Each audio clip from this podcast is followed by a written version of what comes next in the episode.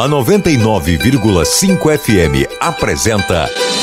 Olá, meu nome é Raquel Rosa e esse é o podcast Pra Poder Falar. Porque quem não fala, morre do que não disse. Seu podcast de notícias variadas com aquele toque de humor. Fala, meu povo! Hoje eu estou aqui para poder falar de sofrência, que é o quê? Uma mistura do sofrimento com a carência. Então, puxa a cadeira, abre sua cerveja ou só bebe uma aguinha para hidratar o corpo e vamos lá.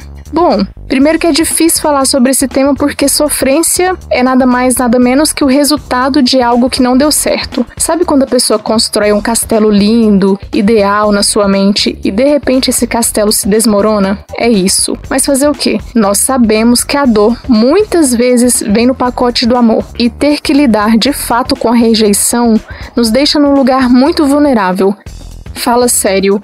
Dói demais saber que nosso objeto de desejo não nos corresponde. E acredito que você que está me ouvindo já passou por isso. Afinal de contas, que atira a primeira pedra quem nunca teve um amor não correspondido.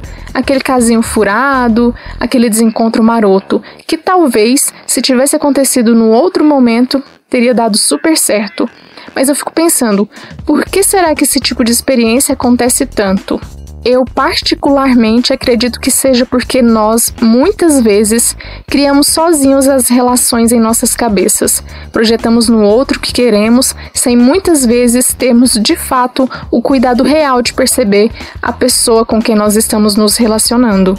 Aí pronto, nos envolvemos, entramos de cabeça e, quando é fé, já estamos escolhendo o nome dos nossos filhos e até o nome do futuro cachorro que vamos ter com a pessoa. Parece exagero, mas não é. Nossas expectativas muitas vezes são de fato grandes, então acho que aprender a lidar com a expectativa e encontrar algumas ferramentas para deixar o processo mais fácil seria uma boa. Bom, mas esse podcast não se baseia em achismos, e sim no profundo e seleto conteúdo cultural. Então eu trouxe aqui a notícia da vez. A notícia da vez foi publicada na revista Galileu, cuja chamada é Músicas de Fossa ajudam a superar a tristeza. Um novo estudo da Free University of Berlin mostra que escutar músicas tristes pode ser uma boa na hora da fossa. As pesquisadoras Lilia Turef e Stefan Koch realizaram um trabalho com mais de 700 pessoas de todo o mundo. Para muitos indivíduos, escutar músicas tristes realmente pode trazer benefícios emocionais, declara o estudo. Os participantes contaram com que frequência escutam as músicas tristes, em quais situações costumam fazer isso e que tipo de emoções vêm à tona quando escutam. O grupo coletou dados de 772 pessoas, incluindo europeus, asiáticos e americanos. Os resultados mostraram que uma grande gama de complexas e positivas emoções surge durante esse processo. Nostalgia, tranquilidade, ternura, transcendência e imaginação foram as mais citadas, diz a pesquisa. Para a maioria das pessoas, o engajamento entre canções mais para baixo e a vida cotidiana existe exatamente para servir de ombro amigo, de consolação. Segundo a publicação, esses ouvintes frequentemente procuram essas músicas quando vivem experiências emocionais estressantes. Isso serve para tentar dar adeus aos sentimentos ruins. Lendo a matéria aqui, eu pensei em várias coisas, mas principalmente de que o brasileiro está muito, mas muito evoluído no quesito música para intensificar o sofrimento. Porque aqui inventaram o quê? A sofrência, estilo musical criado para suprir essa lacuna. E se você está me ouvindo, mas não gosta desse estilo ou tem algum tipo de preconceito com essa música, é impossível negar a força e a potência da sofrência em nosso meio, pois é por meio desse estilo que muitos cantores têm feito sucesso Brasil afora. Inclusive, a figura máxima desse estilo, que é a Marília Mendonça, ela ganhou o prêmio de live do ano, fazendo sofrer até quem não estava sofrendo. E assim como mostrou a pesquisa, além de ajudar a enriquecer a indústria de bebidas alcoólicas, a sofrência pode ter de fato uma cooperação na superação dos amores que acabaram sendo um complemento no processo para superar aquela dor de cotovelo, o que acaba sendo um pouco contraditório, porque é o que? Tentar superar o sofrimento ficando cada vez mais triste. É como diria Nayara Azevedo: eu tô bebendo para esquecer, mas eu tô lembrando. E é doido demais como esse processo acaba passando pela bebida, né? O que geralmente acontece é que as pessoas terminam e bebem de modo descontrolado. Eu acho até que devem ter fígados com mais raiva do ex do que a própria pessoa. E a prova viva do que eu estou falando foi a Andressa Suíta, que depois da separação com Gustavo Lima, não sei se vocês viram, mas ela apareceu falando que passou três dias bebendo, ou seja, não é fácil para ninguém. Mas lendo outras notícias, eu vi que o cérebro, depois que passa pelos términos, ele sofre uma mudança até fisiológica. É mais ou menos como se o amor fosse um vício e não receber essa dose de amor causasse alguma abstinência. Então a coisa não é tão simples como parece. E talvez seja mesmo importante, no fundo do poço do amor, chorar, ficar trancada no quarto comendo brigadeiro, chorar loucamente no banho, sabe? Imaginando que você tá numa daquelas cenas de filme clichê de comédia romântica, zerar os álbuns antigos do Jorge Mateus, para então superar de fato a dor e estar pronto ou pronta para acreditar e viver um novo romance, se dando as devidas oportunidades. Agora eu vou trazer o quadro onde vocês podem tirar todas as dúvidas sobre o tema. Então, quer saber o quê? Essa pergunta é da Natália Souza e ela quer saber: Nós temos apego pelas histórias que não dão certo? Eu gostaria de pensar que não. Mas não dá para defender essa tese, porque parece que muitas vezes nós investimos no nosso próprio sofrimento, quando, por exemplo, nós apostamos mais e mais fichas a cada sinal claro de que a pessoa não nos quer. Normalmente é assim: nós não vamos embora no primeiro, no segundo ou no terceiro sinal claro de que ali nós não teremos reciprocidade. O mais maluco é que a coisa parece que vai se tornando um padrão, e a tendência é se apegar a pessoas que não vão corresponder na mesma intensidade. E o bug maior é que se nós encontramos alguém mais maleável, cuidadoso, nós não sabemos o que fazer com aquilo, porque nos falta esse repertório de comportamento. Eu mesma pego minha bicicletinha e vou embora. É uma covardia atrás da outra. Santo Deus. é muita covardia contemporânea, mas eu não julgo muito não. E eu não julgo porque as coisas hoje em dia acontecem de outros jeitos e em outro tempo. A rejeição, por exemplo, hoje em dia ela é muito mais instantânea. Vou inventar uma história.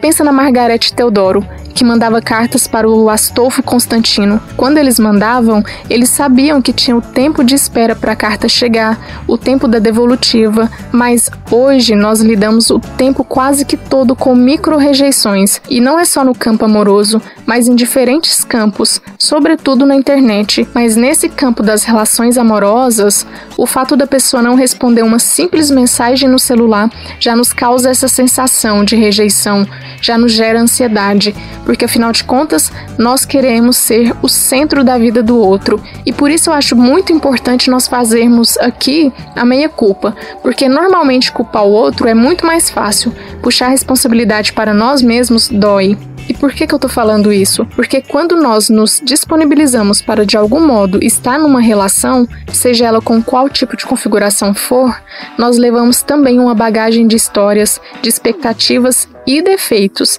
mas mesmo assim nós tendemos a exigir do outro imediatismo e 100% de acertos. Aí não dá certo, porque além de termos que lidar com as relações, nós temos que lidar também com nós mesmos, com nossos conflitos pessoais.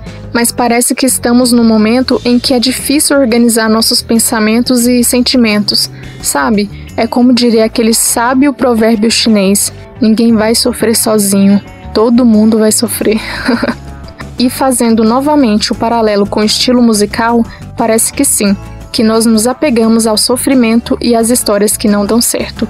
E em certa medida, parece até que nós nos sentimos bem com isso. O sofrimento, por mais difícil que seja, parece ser muitas vezes venerado, porque veja bem, nós não temos dentro da música brasileira um estilo chamado empatia. Já a sofrência tem seu rei e sua rainha, mais conhecidos como Pablo e Marília Mendonça, que nos fazem sofrer e lembrar daquelas histórias que não deram certo. E eu vou colocar aqui não deram certo entre aspas. Agora chegou a vez de vocês mostrarem suas experiências e visões sobre o tema. Então, deixa eu mostrar. Hoje eu vou mostrar o áudio do Rafael Martins. Então, a sofrência é, é complicado, porque quando o amor é correspondido é bom, e quando não é, a sofrência pesa mais. E já no meu caso, o, a minha sofrência é mais por um, um amor que não volta mais. Tá vendo? A sofrência é essa mistura do sofrimento com a carência. E sim, Rafa, quando o amor não é correspondido, a sofrência pesa mais. É aquele ditado: acaba não, mundão. e agora quem tá chegando na área é o Thales Ranielli. Então, é, a sofrência na minha vida, ela vai mais pro lado da identificação mesmo. Sabe aquela coisa de comparar a minha vida ou alguma situação a, ao que o cantor está dizendo ali na letra. Então eu ouço sofrência sempre que existe uma desilusão amorosa, né, basicamente. Mas eu não acho que tem uma situação específica concreta. Mesmo que eu esteja sofrendo naquele momento, a sofrência ela vai me remeter uma lembrança que de alguma forma eu vou me identificar com a música. Por isso que eu vejo a sofrência muito é, na minha vida como identificação. É, e de certa forma a sofrência ela funciona como um alívio, né? Uma, como uma forma de pensar que, que eu não tô sozinho e nem sou tão louco por sentir o que sinto, né? E eu acho que em resumo eu ouço sofrência porque na verdade eu não sei o motivo de tanto sofrimento, mas que de alguma forma parece que a música traduz tudo aquilo que eu tô sentindo. Então é uma, é uma válvula de escape, sem dúvida. É isso aí. Sofrer é normal e a sofrência pode ajudar, mas o importante mesmo é superar e seguir a vida. E para finalizar, eu vou trazer o trecho do texto definitivo da minha cronista predileta, Marta Medeiros. Por que sofremos tanto por amor?